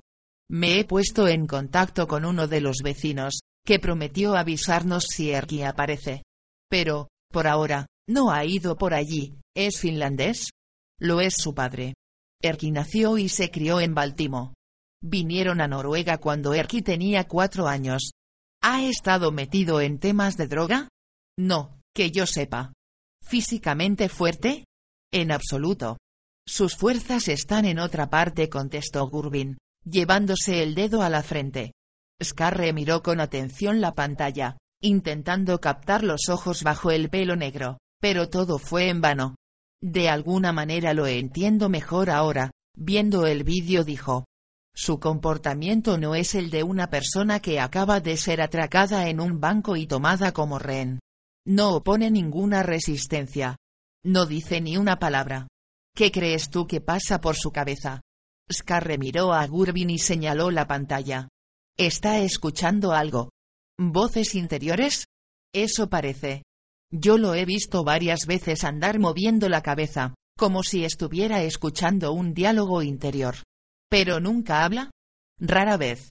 Habla de una manera extraña, solemne. La gente no suele entender lo que dice. Y este tipo desesperado con pasamontañas, Seguro que tampoco lo ha entendido si es que han intercambiado alguna palabra, cosa que no sabemos. ¿Conoce bien esta región? Muy bien. Siempre anda vagando por los caminos y carreteras. Alguna vez hace autostop, pero poca gente se atreve a parar. Le gusta viajar de acá para allá en autocar y en tren, estar en movimiento. Duerme donde le conviene. En un banco del parque, en el bosque, en la parada del autobús. ¿No tiene ningún amigo? No quiere tenerlos. ¿Se lo has preguntado? Preguntó Seger en tono brusco. Nadie pregunta nada a Erki. Todo el mundo se mantiene lejos de él, contestó Gurbin con sencillez. Seger se quedó pensativo. El sol brillaba en su pelo canoso cortado al cero. A Gurbin le recordaba a los ascetas griegos, lo único que le faltaba era la corona de laurel alrededor de la cabeza. Estaba absorto en sus pensamientos mientras se rascaba un codo con aire distraído. Yo creía que en el manicomio de Barden solo había viejos, dijo por fin. Antes sí contestó Gurbin. Ahora tienen un área de psiquiatría juvenil, repartida en cuatro secciones, una de las cuales está protegida, o cerrada, como decimos aquí. He estado allí una vez, con un chico de la colina de los muchachos. Tendré que averiguar quién es el médico de Erki para hablar con él. ¿Por qué resulta tan difícil saber si es peligroso o no? Corren muchos rumores. Gurbin lo miró. Es de este tipo de personas a quien todo el mundo echa la culpa por cualquier cosa que suceda. No conozco ni una situación en la que haya estado implicado que pueda considerarse delictiva, excepto subir sin billete al tren y robar en las tiendas. Yo ya no sé muy bien. ¿Qué roba? Chocolate. ¿Y no tiene ningún contacto con su familia? Erki no quiere verlos, Y ellos tampoco pueden ayudarlo. El padre ya lo da por imposible. No se lo reprocho. La verdad es que no existe esperanza ninguna para Erki. Más vale que el médico de Erki no te oiga decir eso, dijo Seger en voz baja. Es posible. Pero lleva enfermo toda la vida. Al menos, desde que se murió la madre, hace 16 años. Eso quiere decir algo. Seger se levantó y empujó la silla hacia la mesa. Vamos a tomar un café, y cuéntame todo lo que sepas. Kanike estaba sentado en la cama como un majestuoso Buda. Asombraba a sus oyentes, sentados en semicírculo en el suelo, con su facilidad para sentarse con las piernas cruzadas, a pesar de sus kilos. Al principio, nadie lo creyó. ¿Cómo iban a creer que Kannik había encontrado un cadáver arriba, en el bosque? Y encima, ¿un cadáver hecho pedazos? Al menos eso decía. Hecho pedazos. Sobre todo le resultó difícil a Karsten, el mayor de los chicos, que poseía una especie de monopolio de la verdad. La expresión de su cara cuando la directora de la casa, Margun, confirmó la historia, se mantenía viva dentro de Kannik. Fue uno de sus grandes triunfos. Ahora todos querían escucharlo de boca de Kannik, con todo lujo de detalles. Pero llevaban el tiempo suficiente en la colina de los muchachos como para saber que nada es gratuito en este mundo, y los regalos se amontonaban sobre la colcha delante de él tabletas de chocolate, una bolsa de patatas con sal y pimienta y una cajita de bombones. Pendiente diez cigarrillos y un mechero de los corrientes. Todos estaban esperando con los ojos brillantes, así que Kannik tenía muy claro que no se contentarían con informes escuetos y correctos. Buscaban sangre, ni más ni menos. Además, conocían a Haldis. No se trataba de una pequeña nota en la prensa, se trataba de un ser de carne y hueso. Al menos, ella lo había sido. A Kannik le habían prohibido hablar demasiado sobre el asesinato. Margun quería evitar que los chicos se excitaran. Ya eran de por sí irascibles y, con los pocos recursos con que contaba la institución, le costaba mucho esfuerzo mantener bajo control a ese grupo tan variopinto. Kannik cerró sus oscuros ojos azules. Decidió comenzar por Simón y acabar por Karsten. Simón no tenía más que ocho años y parecía un ratoncito de chocolate medio derretido, igual de gracioso, oscuro y blandito. Iba por ahí con el arco empezó Kannik, clavando sus ojos en los marrones de Simón. Y acababa de matar una enorme corneja con la segunda flecha. Tengo dos flechas en un bolsillo secreto de la maleta. Las he encargado de Dinamarca. No se lo digas a nadie. No están permitidas en Noruega, dijo, dándose importancia. Karsten adoptó esa expresión de sufridor que solo él sabía adoptar. El pájaro cayó como un saco de azúcar y aterrizó a mis pies. No se veía ni un alma en el bosque, pero tenía la incómoda sensación de que había alguien cerca. Ya me conocéis. Sabéis que siempre ando por el bosque. Noto en la sangre cuando algo se está fraguando. Tal vez porque siempre estoy en contacto con el reino de los animales. Tomó aliento, bastante satisfecho con ese dramático prólogo. Simón le seguía. Nadie se atrevía a suspirar, por miedo a que Kannik perdiera el hilo. Dejé la corneja donde estaba y empecé a bajar hacia la granja de Haldis. Ahora se volvió hacia Sibert, un chico pecoso de once años con una trenza en la nuca. Todo estaba en silencio. Haldi siempre se levanta muy temprano, de modo que fui a ver si la veía. Se me ocurrió que podría pedirle un vaso de zumo o algo así. No había ni un alma, pero las cortinas estaban abiertas, y pensé que a lo mejor estaba tomando café y leyendo el periódico, como siempre hacía. Han apodado Jaffa, Miró a Kannik a los ojos, esperando con gran emoción. Y entonces prosiguió Kannik también tendría la posibilidad de pedirle una rebanada de pan, hecho por ella, y queso. Una vez llegué a comerme ocho rebanadas, y por qué no quiso darme más. Parpadeó varias veces al recordar este triste suceso. Al grano, tío. Gritó Karsten, mirando los bombones, su propia aportación, que estaban sobre la colcha. Lo vi nada más dar la vuelta al pozo. Y os digo tragó saliva que lo que vi se me quedará grabado en la mente para el resto de mi vida. ¿Pero qué viste? Preguntó Karsten con voz aguda. Era el único de los chicos con amago de bigote y un incipiente acné alrededor de la nariz. Vi el cadáver de Haldishorn. Gritó Kannik, tomando aliento, pues tenía por costumbre olvidarse de respirar. Estaba tumbada boca arriba en la puerta de su casa, con una azada clavada en el ojo. Y por el agujero chorreaba pura masa cerebral. Parecía arroz con leche. Sus ojos adquirieron de súbito una expresión ausente. ¿Qué quiere decir masa cerebral? preguntó Simón en voz baja. ¿El cerebro? Tío dijo Karsten desesperado. Pero un cerebro no puede chorrear, ¿no? Ya lo creo que puede, chorrea de puta madre. ¿No sabías que lo que tienes entre las orejas es como una sopa? Simón estaba jugueteando con un hilo de su camisa y no desistió hasta que lo rompió. Yo he visto un cerebro en un frasco de cristal, y no chorreaba nada. Su voz sonaba ofendida y, a la vez, un poco preocupada por haberse atrevido a protestar en medio de ese grupo de gente tan experimentada. Cuando eres el más pequeño es que eres el más pequeño. Que no, no chorreaba, tonto, porque estaba coagulado. Y entonces se vuelve más o menos como una seta que se puede cortar en láminas finas. Lo he visto en la tele. ¿Qué quiere decir coagulado? Cuajado contestó Karsten. Le echan algo para que se cuaje. Pero no tendrán que hacer eso con el cerebro de Kannik, porque ya está cuajado. Cállate ya. Deja acabar a Kannik. Esta vez fue Philip quien interrumpió. Si esos dos empezaban a discutir, corrían el peligro de no oír el final de la historia. Margun podía llegar en cualquier momento. No es que ella pensara de verdad que Kannik no iba a contar nada, pues los conocía bien. La cuestión era cuánto tiempo tenían por delante, para cuántos detalles.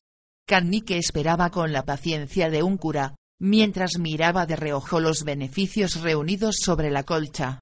Decidió empezar por los bombones. El cuerpo ya había empezado a pudrirse, prosiguió, recalcando la palabra pudrirse. ¿Qué? Karsten resopló por la nariz. No digas chorradas. Un cadáver tarda varios días en empezar a pudrirse, ¿sabes? Si Erki aún no había tenido tiempo de alejarse, no vengas a decirme que, ¿sabes el calor que hacía en el bosque? Kannik se echó hacia adelante en la cama con la voz temblorosa de indignación. Se pudre en minutos con este calor. No tienes ni idea. Se lo preguntaré a los polis, si es que vienen. Pero no debes de ser muy importante para el caso, Kannik, porque si lo fueras, ya estarían aquí. El agente dijo que vendrían seguro. Ya lo veremos. Pero deja ya lo de la putrefacción, porque no nos lo creemos. Además, he pagado para que me cuentes la verdad. Vale, Puedo saltarme las cosas peores, al fin y al cabo, hay niños presentes. Pero volvamos a la azada, ¿qué clase de azada era? Era Philip quien había preguntado de nuevo. Una de esas que se usan para cavar la tierra, para sacar patatas y las malas hierbas. Parecía un hacha, con el mango más largo. En realidad podría haber sido un hacha, porque faltaba muy poco para que la cabeza estuviera partida en dos y el ojo se había desprendido y le colgaba por la mejilla, hecho una piltrafa, y, Karsten puso los ojos en blanco. Has visto demasiadas películas. Háblanos de Erki, dijo. ¿Quién es Erki? preguntó Simón. Venía de otra ciudad y no llevaba mucho tiempo en la casa. El terror del bosque se mofó Karsten, explotándose un grano. Escapará de esta también. Siempre se libra. Además, Está completamente chiflado y a los chiflados nunca se les condena. Están encerrados en manicomios tomando pastillas, y luego vuelven a salir y vuelven a matar. Si a ese tío le pusieran una camisa de fuerza, mataría con los dientes. ¿Volverá a salir? preguntó Simón preocupado. Está fuera, tonto. Aún no lo han encontrado. ¿Dónde? Fuera. Justo aquí arriba, en el bosque. Simón lanzó una mirada asustada por la ventana a las copas de los árboles. Erky está loco. Pero estar loco no es lo mismo que ser tonto, explicó Kannik meditabundo. Se dio cuenta de que lo vi. Tal vez venga a por mí. En realidad, deberían haberme puesto protección policial. Les lanzó una mirada preocupada para ver si este último dato realmente les había llegado, si sabían lo que significaba tener una amenaza de este tipo sobre la cabeza. Un loco vengativo pegado a tus talones. No podía ser peor. Va. Estará ya muy lejos de aquí.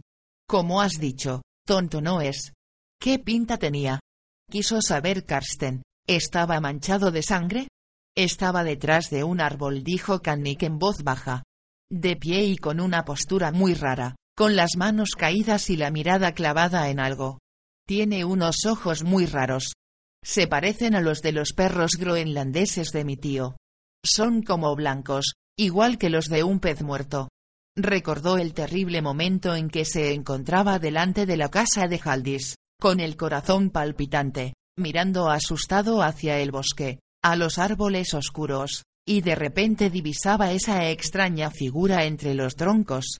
Primero estaba inmóvil, pero luego se movió, y algo negro se inclinó hacia adelante. Entonces vio que era una cara. Una cara blanca de mirada intensa. El mismo diablo no podría haber asustado más a Kannik. Corrió como una liebre camino abajo, quiso tirar la maleta con el arco, pero no pudo, y siguió corriendo sin mirar hacia atrás. ¿Ha matado a alguien antes? Quiso saber Jaffa, mientras libraba su cuerpo de la postura del loto para estirar sus piernas entumecidas. Empezó con su propia madre. Y luego siguió con ese viejo, cerca de la iglesia afirmó Kannik muy seguro de sí mismo. Y sin embargo, el tío anda suelto. Es terrible colocar un lugar como este prosiguió abarcando con la mirada la habitación y el patio, una casa llena de menores en un pueblo en el que vive un asesino en serie. Estúpido dijo Karsten con énfasis. Este hogar estaba aquí primero, y luego Erky se volvió loco. Pero entonces, ¿por qué no lo encerraron? Lo encerraron. Pero se ha fugado. Seguro que golpeó al vigilante nocturno y robó las llaves. Simón tenía ya demasiadas cosas en qué pensar. Se acercó a Karsten y se inclinó hacia él. Relájate, Simón. Tenemos cerrojos en la puerta, lo tranquilizó el mayor de los chicos. Además, Erky es de los que nunca se quedan en ninguna parte. Anda sin parar. En este momento estará camino de la ciudad para matar a alguien allí. ¿A quién? Gimoteó Simón. A cualquiera. Ese tipo no necesita odiar a nadie para matarlo. Entonces, ¿por qué mata? Porque tiene que hacerlo. Es una necesidad interior. Simón quería preguntar por lo de necesidad interior, pero no se atrevió. Kannik cogió la caja de bombones y la abrió. Quitó el cartón ondulado y la hizo pasar generosamente.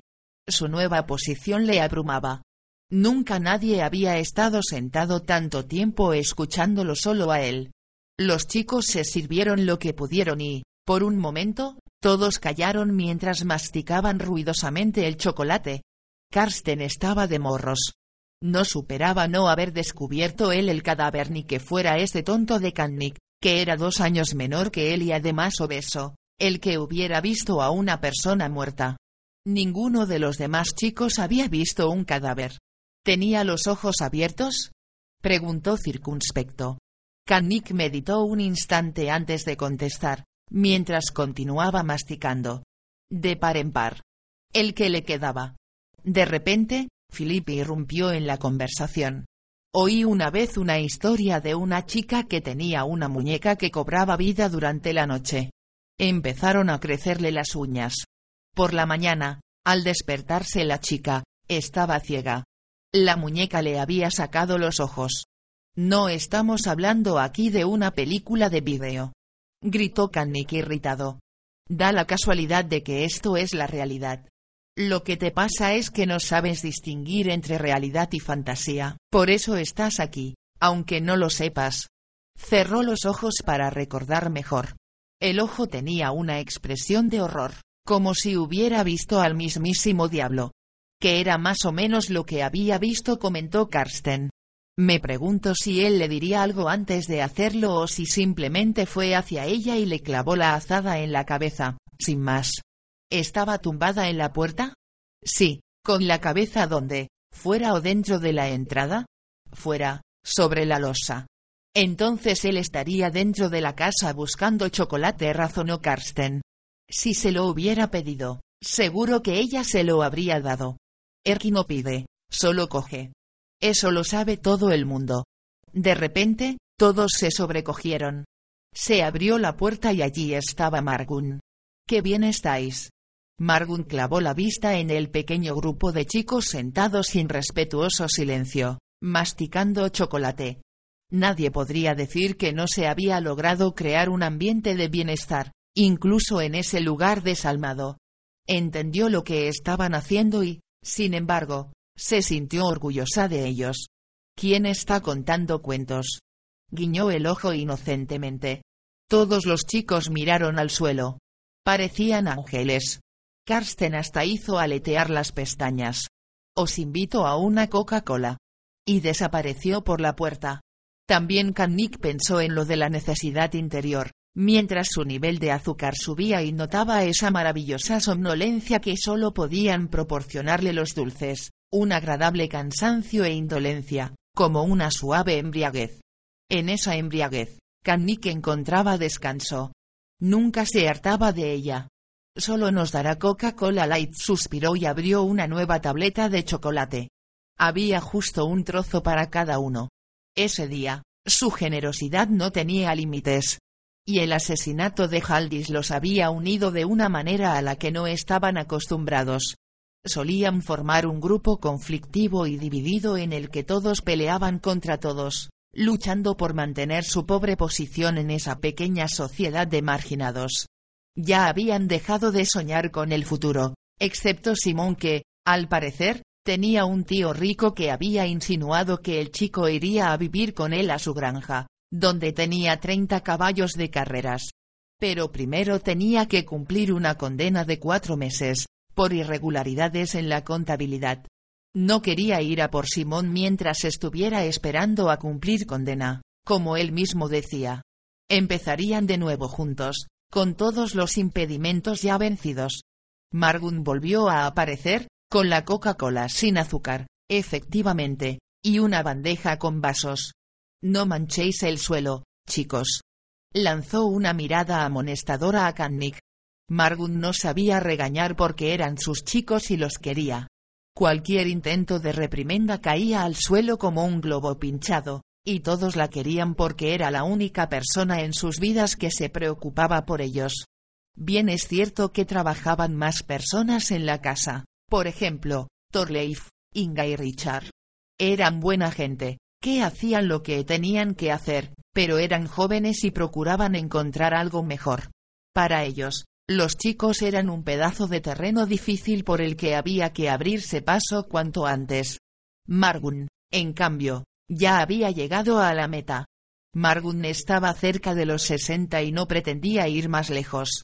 Había acabado en esa casa fea, cubierta de planchas de asbesto, con olor a algo verde y húmedo en todas las habitaciones, y le gustaba, de la misma manera que a la gente le gusta ese cuarto mozo en el último rincón del sótano, porque nunca abandonan la esperanza de que, algún día, encontrarán algo valioso escondido entre los trastos viejos. Los chicos se daban cuenta. Solo Simón era incapaz de sacar conclusiones. Preguntaba a los demás y creía las respuestas que recibía. Karsten repartió la Coca-Cola y los vasos. Todas las mandíbulas estaban trabajando con los chicles. Kannik miró de reojo la colcha, preguntándose si debería repartir más o guardar el resto para días malos. Este era un momento estelar, y podría pasar mucho tiempo antes de que se diera otro igual. ¿Dónde está Haldis ahora? preguntó Palte. Una vez Margun se hubo ido. En realidad, se llamaba Pal Teodor, y estaba allí por equivocación, solo que nadie lo entendía. En un punto del futuro, en su vida de adulto, le esperaba una formidable indemnización de varios millones de coronas. Eso era lo que lo mantenía a flote. En el depósito de cadáveres, claro contestó Kannik, mientras bebía Coca-Cola. Dentro de un congelador. Refrigerador le corrigió Karsten. Hay que hacerle una autopsia y si está congelada no se pueden hacer cortes en ella. ¿Cortes? Los ojos de Simón se volvieron negros de miedo. Karsten le puso un brazo alrededor del hombro. Cuando alguien muere, se hacen luego cortes en su cuerpo para encontrar la causa de la muerte. La causa fue una azada en la cabeza, comentó Philip y eructó por lo bajo. Tienen que saber exactamente dónde le dio. No pueden basarse en adivinanzas. Le dio en medio del ojo. Sí, pero tienen que hacer un certificado de defunción. No se puede meter a nadie en la tumba sin haberle hecho antes un certificado de defunción. Me pregunto por qué usó la azada, prosiguió Karsten. Seguro que podría haberla matado con los puños. ¿Será que no quiso hacerlo así en ese momento? contestó Kannik. Luego hizo una enorme pompa que le tapó media cara hasta que reventó posándose sobre la nariz y la boca. La recogió con los dedos sucios y siguió masticando. Pero la policía lo está buscando ahora, ¿no? Simón se tiraba del lóbulo de la oreja con el fin de calmarse. Seguro que sí. Habrá muchas patrullas buscándolo con los fusiles cargados y chalecos antibalas. Lo cogerán. Karsten hizo un gesto de impaciencia. Lo absurdo es que siempre y a toda costa quieren cogerlos enteritos, y no heridos. Los miró. Eso era algo de lo que él sabía. Es mucho más práctico en Estados Unidos. Allí les pegan un tiro y ya está. Se tiene mucha más consideración con la población. Yo estoy a favor de la pena de muerte. Proclamó en tono solemne. Y con ese comentario, se levantó la sesión. El que se hacía llamar Morgan estaba sentado entre unos matorrales. El arma estaba a su lado, sobre la hierba. Erky miró de reojo el pantalón corto con palmeras y frutas. Morgan intentaba aclarar la situación. Podría haber sido peor. Había conseguido salir del banco, de la ciudad y del coche. Y tenía el dinero, tal y como había prometido. El coche estaba escondido, y si ese sendero era poco frecuentado, podrían pasar días hasta que lo localizaran. Dentro del coche no encontrarían sus huellas dactilares, pues no se había quitado los guantes en ningún momento. Luego se preguntó si habrían identificado al rehén. A veces, la calidad de la vigilancia por vídeo era muy mala en los bancos. Escucha dijo en voz baja. A Erky le pareció que el redoble del tambor sonaba más bajo, eso quería decir que había conseguido algo más de orden en su cabeza. Al menos podrás contestar a esta pregunta. Miró a Erky, que estaba sentado en un tocón con las rodillas juntas. ¿Te has fugado de algún sitio?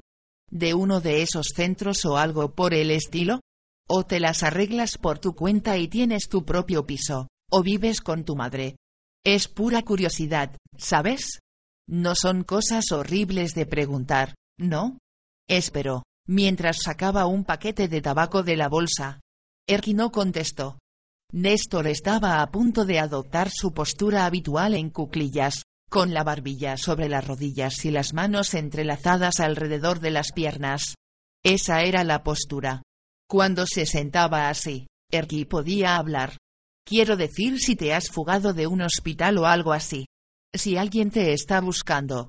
La pregunta hizo a Erky agitar la cabeza repetidas veces. Hagamos un trato, sugirió Morgan. Yo te hago una pregunta y si me contestas, tendrás derecho a hacerme otra a mí, a la que estaré obligado a contestar, y así yo podré hacerte otra. Está bien, ¿no? Se sintió orgulloso de esa propuesta y miró de reojo a su rehén. A pesar de la chaqueta de cuero y los pantalones oscuros, no parecía sudado. Era curioso. En cambio, él estaba empapado y tenía la camiseta llena de manchas oscuras. Es solo para averiguar quién eres, añadió. No resulta muy fácil, ¿sabes? No se ve gran cosa allí donde el diablo lleva la vela, afirmó Erky con mucha calma. Lo dijo con una voz cansada como si le costara mucho esfuerzo gastar palabras en un pobre hombre como Morgan. Morgan se estremeció al oír el sonido de su voz. Era una voz clara y hermosa, y hablaba con mucha seriedad. Erky echó la cabeza hacia un lado y escuchó con atención las murmuraciones de Néstor. La propuesta se parecía a algo que él ya conocía. Un juego al que solían jugar en el manicomio, en la terapia de grupo. Empiezo yo, dijo a continuación. Morgan sonrió, aliviado por ese comentario tan normal. Pero vale lo mismo para ti, ¿verdad? Si yo contesto con sinceridad, tendré derecho a preguntarte, y a recibir una respuesta sincera. Erky consintió con una mirada. ¿Qué piensas hacer ahora? preguntó, y justo en ese instante oyó la risa silbante de Néstor desde las profundidades del sótano. Morgan frunció el ceño. Miró de reojo al hombre vestido de negro y se relamió los labios. ¿Qué piensas hacer ahora? Era una pregunta inesperada, aunque claro, podría inventar cualquier cosa porque ese chiflado no sería capaz de entenderla de todos modos. Pero habían acordado no mentir. Por cierto, parecía imposible mentir ante esos ojos brillantes. De alguna manera, se sintió muy solo. Se puso a sudar aún más. ¿Qué piensas hacer ahora? No tenía ni puta idea. Allí estaba sentado, con una bolsa llena de dinero y un tonto a quien no entendía en absoluto. Vaciló y se encogió de hombros. Estoy esperando la oscuridad. Esperando la oscuridad. Néstor hizo una mueca parecida a una sonrisa. Díselo, Erky. Abre los ojos a ese tío. No se hará de noche, dijo Erky. Estamos en pleno solsticio de verano. No soy idiota, ladró Morgan. Ah, sí, lo es, se rió Néstor, y empezó a mecerse hacia adelante y hacia atrás, como una vieja desquiciada. Entre las doce y las dos de esta noche habrá una luz crepuscular. Cuando lleguemos a ese punto, ya veremos lo que haremos. La voz sonaba amenazadora, y los tambores se estaban tocando desacompasados. Ahora me toca a mí, ¿qué te pasa? Erky abrió los dedos. Ese gesto le daba asco a Morgan. Si no fuera por ese abrir de dedos y el asqueroso tic nervioso de la cabeza, el tío resultaría soportable. Una respuesta sincera, pensó Erky. ¿Qué me pasa? En ese instante llegó un escalofrío que removió el polvo del suelo del sótano. Néstor gruñó por lo bajo. ¿Qué me pasa? Miró hacia abajo. Una mancha roja como la sangre apareció en la hierba, junto a sus pies.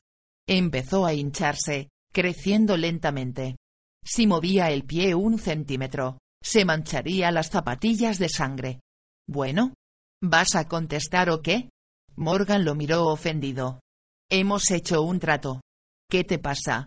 Una respuesta sincera, venga. Erky estaba como petrificado, mirándose los pies. Voy a ser más bueno que el pan, continuó Morgan, al contrario que tú, que eres un poco especial. Te haré otra pregunta. Pero si no me contestas bien esta vez, entonces sí que voy a cabrearme. Miró con dureza a Erky para recalcar la gravedad. Has subido muy deprisa estas cuestas. Nunca he visto nada igual. ¿Conoces esto? Sí contestó Erky levantando la cabeza y cuidándose de no mover los pies. Morgan se animó, pero bien de verdad. Entonces tal vez conozcas un sitio donde podamos sentarnos a esperar la llegada de la noche. O también podemos hacernos una choza con ramas de abeto. ¿Qué te parece? Erky había vuelto a recibir dos preguntas. Se sintió un poco agobiado e irritado por la falta de claridad del otro. ¿Conoces esto bien de verdad? ¿Una choza con ramas de abeto? Sí contestó, mientras controlaba la mancha de sangre, que había atraído a algunos insectos que estaban deleitándose con ella. Sí, tú conoces esto bien de verdad, y sí, haremos una choza con ramas de abeto, dijo Morgan contento. Vale, Tú haces la choza y yo sostengo el revólver. No soporto esas ramas que pican tanto. Señaló perezosamente con una mano la rama inferior de un abeto. Erky se quedó mirando el arma, que estaba en la hierba, a unos treinta centímetros de sus pies. Por cierto, veremos cómo de bueno eres para los detalles. Si tuvieras que identificarme ante los maderos, por ejemplo, no porque vaya a darse el caso, solo para divertirnos, ¿Cómo me describirías? Me toca a mí, susurró Ergy. Perdona, tienes razón. Dispara. Chupó el papel del cigarrillo liado y se lo colocó entre los labios. A continuación buscó un encendedor. ¿Qué te pasa a ti? preguntó Erky. Morgan lo miró asombrado, frunciendo descontento el ceño. Néstor se reía por lo bajo. El abrigo aleteaba las mangas en el rincón. Siempre estaba inerte, como si no tuviera fuerzas. A veces, Erky pensaba que Néstor no era más que un mero engaño, nada más que un jodido engaño. ¿Qué coño va a pasarme? contestó Morgan rudamente. No me pasa nada. Y hasta ahora no te he hecho ni un arañazo. Si la cosa va a seguir así, depende de ti y de tu voluntad de colaborar. Morgan se sentía incómodo. Resultaba complicado entender a la gente chiflada. Eran imprevisibles. Pero tenían una especie de lógica, eso ya lo sabía. Solo había que encontrarla. Voy a decirte una cosa, prosiguió. No soy del todo ajeno a tu problema. Hice el servicio social como objetor en un hospital psiquiátrico. No te lo esperabas, ¿verdad? Pues fui objetor de conciencia. Alegué pacifismo. Miró un instante el arma en la hierba y se echó a reír con gran entusiasmo. Recuerdo sobre todo a un chiflado que siempre se olía los calzoncillos. Por lo demás, nunca hacía mal a nadie. ¿Y tú? ¿También tú te hueles los calzoncillos? Fue un hecho muy fastidioso para Erky descubrir lo pueril que era ese hombre. Controló la mancha de sangre. Todavía seguía allí. Por cierto, dijo Morgan, ahora me toca preguntar a mí, ¿qué descripción harías a la policía si te lo pidieran? Venga, Cuéntame lo que sabes. Un hombre verdaderamente tonto, pensó Erky. Un payaso arrugado con unos calzoncillos ridículos. Casi siempre tiene miedo. Si pierde el revólver, se queda inválido. En el manicomio dirían que de niño fue ignorado.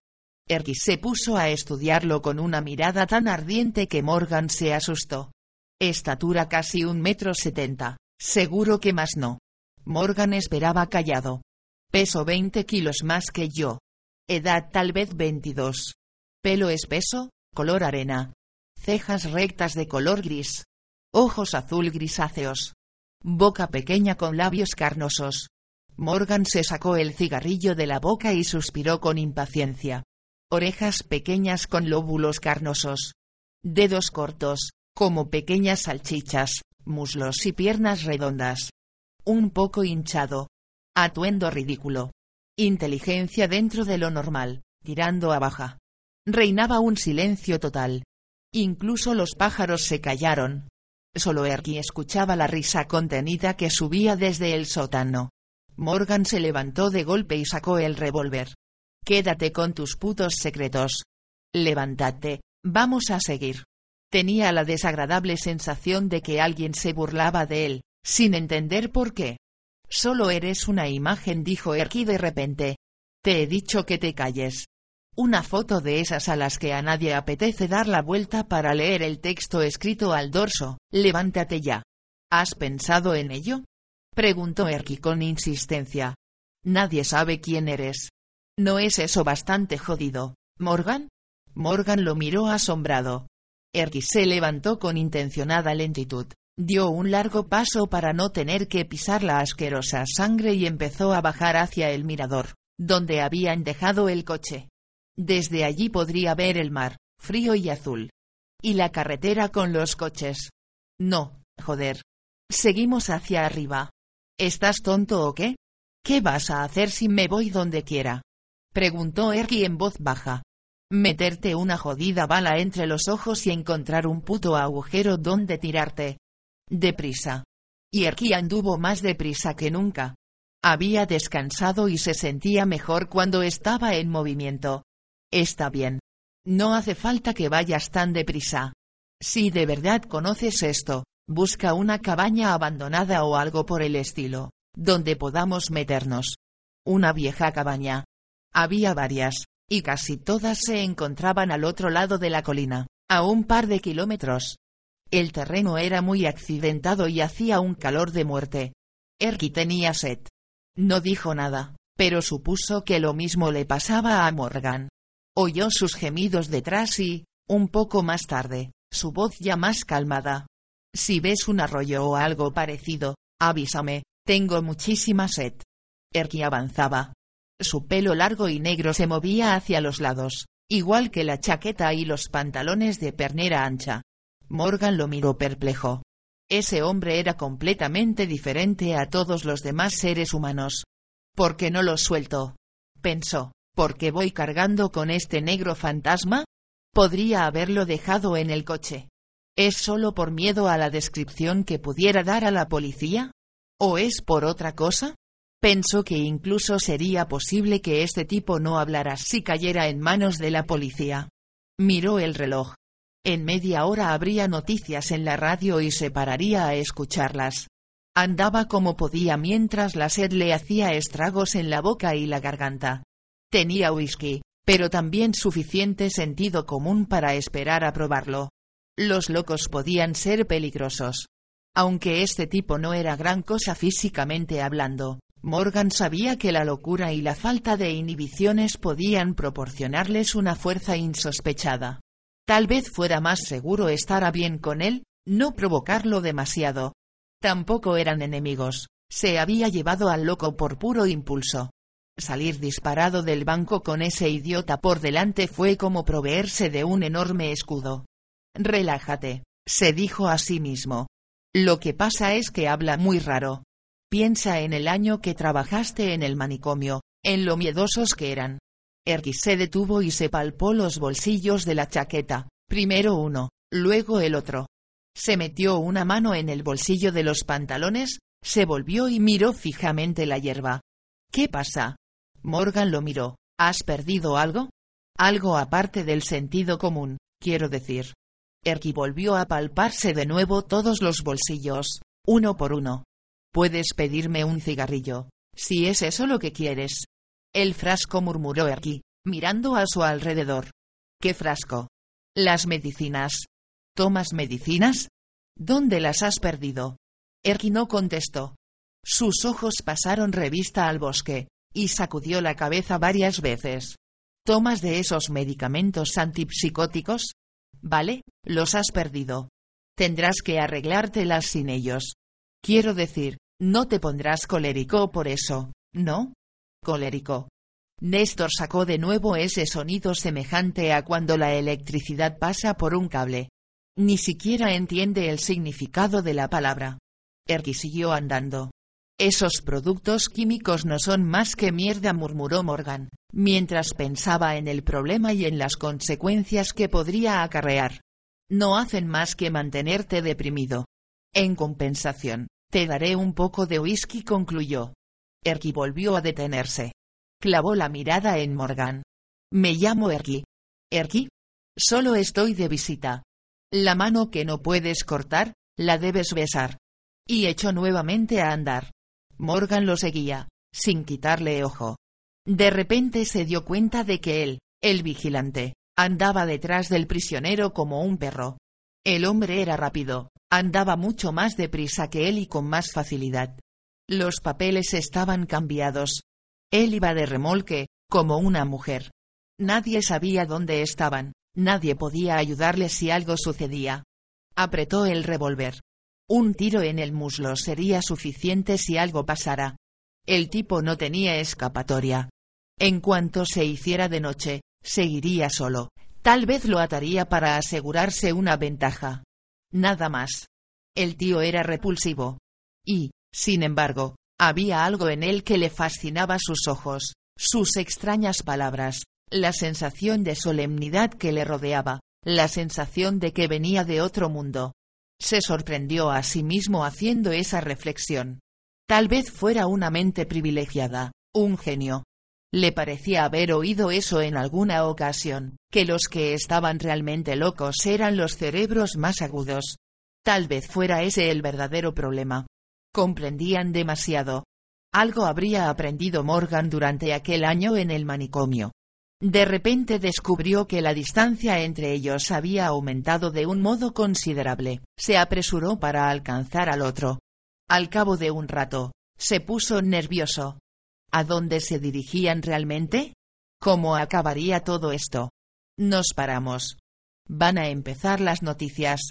Gritó muy alto, innecesariamente alto, para subrayar su posición. como si hubiese empezado a dudar de ella, y eso le asustó. Erky continuó meciéndose, ignorándole por completo. Oye. Erky. Los tambores sonaron y dieron varios redobles. Erky se detuvo y se volvió. Detrás de él, el hombre temblaba de ira. No hay nada tan miserable como un hombre que pierde el control, pensó. No hace falta que hagas una demostración cada vez que te doy una orden, coño. Yo soy el jefe aquí. Se equivoca. Él es el que tiene el revólver. Erky apretó los labios. Siéntate. Hay noticias. Quiero escuchar lo que saben. Habían llegado casi a la cima de una colina, un poco más allá había otra, de un verde suave e infinitamente lejana a través de la bruma. Morgan buscó la radio en la bolsa. Luego ajustó la antena. Erky se tumbó boca arriba en el brezo y cerró los ojos. Pareces un muerto así tumbado. Morgan intentó recapacitar. Contempló a Erky con auténtico pavor. ¿Cómo consigues mantenerte tan blanco con un sol tan ardiente? Se rió por lo bajo. Pero claro, vives en otro mundo, y en ese mundo todo está jodidamente oscuro, ¿verdad? Encontró una emisora local. Tamborileó impaciente los dedos mientras se extinguían los últimos acordes de una cuña musical. Y ahora, las noticias. Se oyó crujir el papel. Un hombre de unos 20 años atracó el banco Focus esta mañana y consiguió escapar con cerca de 100.000 coronas. El atraco se cometió a los pocos minutos de abrir la oficina, y el atracador se llevó a una joven como rehén al abandonar el lugar de los hechos.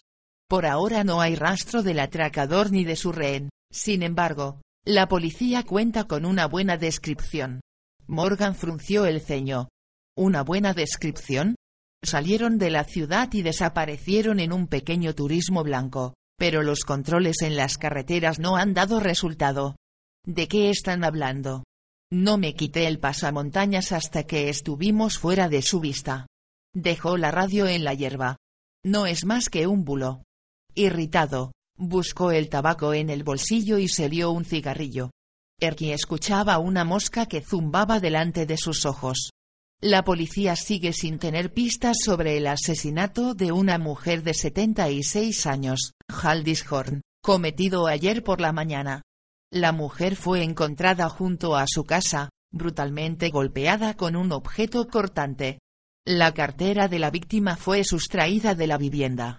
El cadáver quedó destrozado y fue descubierto por un menor que jugaba por los alrededores. La mirada de Morgan se volvió distante. Ya ves lo que quiero decir con la auténtica maldad. ¿Entiendes la diferencia? Nadie va a echar de menos el dinero que me llevé. El banco tiene sus seguros. Nadie resulta perjudicado. Y el coche no tiene ni un rasguño. Y luego están los que matan a la gente por una miserable cartera. Erky seguía escuchando la mosca. Estaba convencido de que quería algo de él, tanta vehemencia tenía que significar algo. ¿Y cuánto hablaba ese payaso? No había entendido el significado de la palabra, que había que conservarla y ahorrarla para momentos importantes. Y encima, a una vieja. No puedo entender esas cosas. Tiene que haber sido un loco. La última palabra le hizo mirar de reojo a Erky. Por cierto, ¿Sabes hacer chozas con ramas de abeto? ¿Habrás sido scout o algo por estilo? Erky abrió un ojo para mirarle.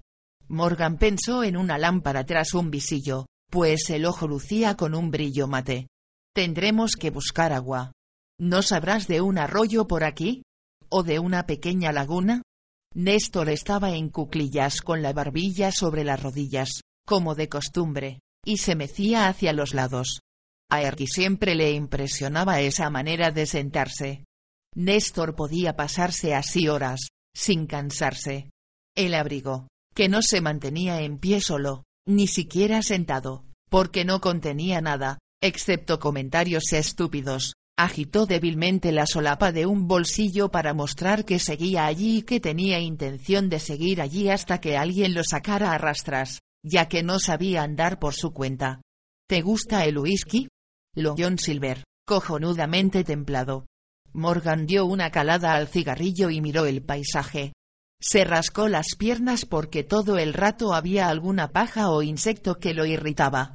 El simplemente intentar matar insectos le hacía sudar, y por un instante miró desconfiado al otro, que yacía sobre la hierba, inmóvil. ¿Cómo puedes estar tan quieto? preguntó malhumorado. Tienes un batallón de moscas delante de los ojos. Aplastó el cigarrillo en la hierba. Se levantó de repente y fue hacia él. Se agachó, lo cogió violentamente por el hombro y lo levantó. Erky se tambaleó. No me toques. Con que no te gusta que te toque, ¿eh? ¿Tienes miedo de que te contagie algo? A mí no me pasa nada, y me duché ayer, cosa que no puede decirse de ti. Una repentina ráfaga de viento hizo que el abrigo se tambaleara y rodara por el suelo. Erky se estremeció y levantó las manos. ¿Qué te pasa? Morgan lo miró. ¿Te encuentras mal? No puedo conseguirte esas medicinas, pero para ser sincero, si pudiera, lo intentaría. No soy tacaño, y ese atraco, tragó saliva con pesadez. Tú no puedes entenderlo, pero ese atraco fue un favor a un amigo, lo creas o no. Las palabras fueron pronunciadas con absoluta sinceridad. Erky estaba confuso. El hombre se hinchaba de repente como un herbagui, al instante siguiente, era amable como el cura de un hospital. Se volvió y echó a andar de nuevo. Andaba tan deprisa que se había alejado un buen trecho antes de que Morgan tuviera tiempo de reaccionar. Tranquilo, ya voy. Pero el otro siguió andando y desapareció parcialmente detrás de unos matorrales. Morgan oyó golpes secos de ramas que se rompían. Espérame ahí, yo voy cargado. Erky seguía andando sin parar. Los dos del sótano miraron. Néstor volvió imperceptiblemente la cabeza. Tal vez hiciera una pequeña seña al abrigo, que agitó un brazo para captarla. Parecía que los dos estaban planeando algo o que estaban tomando una decisión importante. Aceleró el paso. Eso era lo que querían para ver lo que pasaba. Detrás de él, oyó los pasos de Morgan y su aliento entrecortado. Pensó en el revólver y en lo que podía hacer en la tierra como en el cielo. Erky, joder. ¿A qué disparó? Morgan corría. Se dio cuenta de que el bosque era tan espeso que el otro podía desaparecer simplemente agachándose detrás de un arbusto y quedándose inmóvil mientras él pasaba de largo. No conocía ese paraje. ¿Encontraría el camino de regreso a la carretera principal? Voy a disparar, Erky, tengo más balas. ¿Sabes lo que puede hacerte esta bala si te alcanza la pierna? Te la pondrá del revés. ¿La pierna? Erky tuvo que concentrarse para recordar la parte de su cuerpo que se llamaba pierna. Nunca la veía, siempre estaba detrás de él. Siguió andando hasta que oyó un agudo estrépito y algo que le pasaba silbando a la altura de la oreja. La bala le envió un pequeño soplo en el momento de pasar. Al instante, penetró en el tronco de un árbol justo delante de él. Salieron astillas blancas, como pelo hirsuto. Se detuvo. Así, ¿Lo has entendido? Me lo figuraba. Morgan jadeaba como un perro. La próxima vez te doy en la pierna. Anda más despacio. Pronto tendremos que parar. No me da la gana seguir andando. Ya es tarde. Erky se mordió el labio. Ya no faltaba mucho. Notó que se estaba acercando a algo. Se encontraba justo al lado, y no estaba preparado. Miró a su alrededor. Sabía muy bien dónde estaban. El otro no lo sabía. Aflojó el paso. Tenía que acordarse de no irritarlo. Vio en su interior la herida en el árbol y la misma herida en su propia espalda, una explosión dentro de la médula, la piel reventada en pedazos, la sangre saliendo a chorros como de un grifo abierto y el gran salto a la eternidad. La añoraba. Pero la iba aplazando hasta que estuviera preparado, hasta el día y la hora exactos. Sería pronto.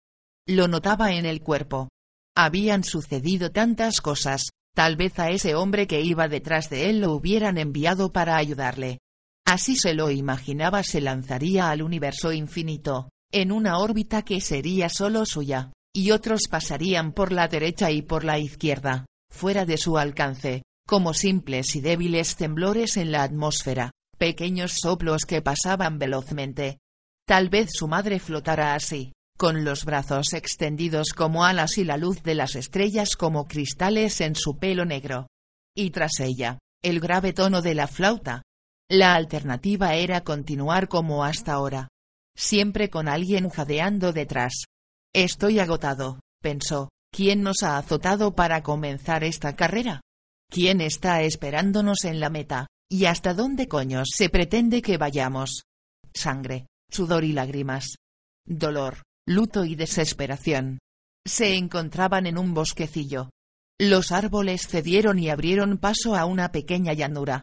Morgan lo alcanzó por fin. La bolsa cayó al suelo con un chasquido. Sus ojos brillaban. Vaya, mira por dónde. Una casa para nosotros solos. Aquí podemos jugar a las casitas. Parecía contento de verdad. Joder, qué ganas tengo de meterme en ella. Lo adelantó y fue hacia la puerta. Erky vio la mancha oscura sobre la losa, donde habían estado sus intestinos humeantes hacía solo 24 horas. Morgan no se fijó, se limitó a empujar la puerta carcomida, que se abrió lentamente con un crujido. Luego miró el interior. Oscuro y fresco constató. Ven. Erky seguía en la hierba. Intentó acordarse de algo, pero se le escapaba como una goma elástica. Lo de tener pensamientos elásticos era algo que llevaba años molestándolo. Esto está muy bien. Entra. Morgan empujó a Erky hasta lo que había sido un cuarto de estar, en los tiempos en que había pastores en ese lugar. Luego se acercó a la ventana. Una laguna. Perfecto. Seguro que se puede uno bañar. Sacó la cabeza por el cristal roto e hizo un gesto afirmativo. Erky sintió de repente una tremenda flojera. Vacilante, dio unos pasos hacia la alcoba. ¿Y tú, a dónde vas? Morgan lo miró. Erky abrió la puerta y clavó la mirada en el colchón a rayas, se apresuró a quitarse la chaqueta y la camiseta, y cayó sobre la cama. Joder. Un camastro. Morgan sonrió. Está bien. Por mí puedes acostarte. Así te tengo localizado. Erky no contestó. Solo pensó que lo mejor que podía hacer era dormir, porque donde él estaba, no había más que muerte y miseria, y el que duerme no peca. Su respiración era pesada e irregular. Has sido un guía cojonudo. Hablaremos más tarde. Comprobó la ventana del cuarto para asegurarse de que Erky no podría escaparse por ella. El cristal estaba roto, pero quedaban el marco y los listones de los cuadraditos, y la ventana no podía abrirse. Estaba reseca y fijada al marco. Si el tío intentara algo, lo oiría. Salió.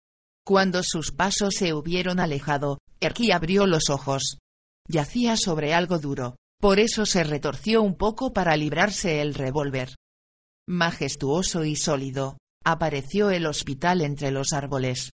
Seger se quedó un instante sin aliento ante lo que estaba viendo, aparcó al borde de la carretera y salió del coche.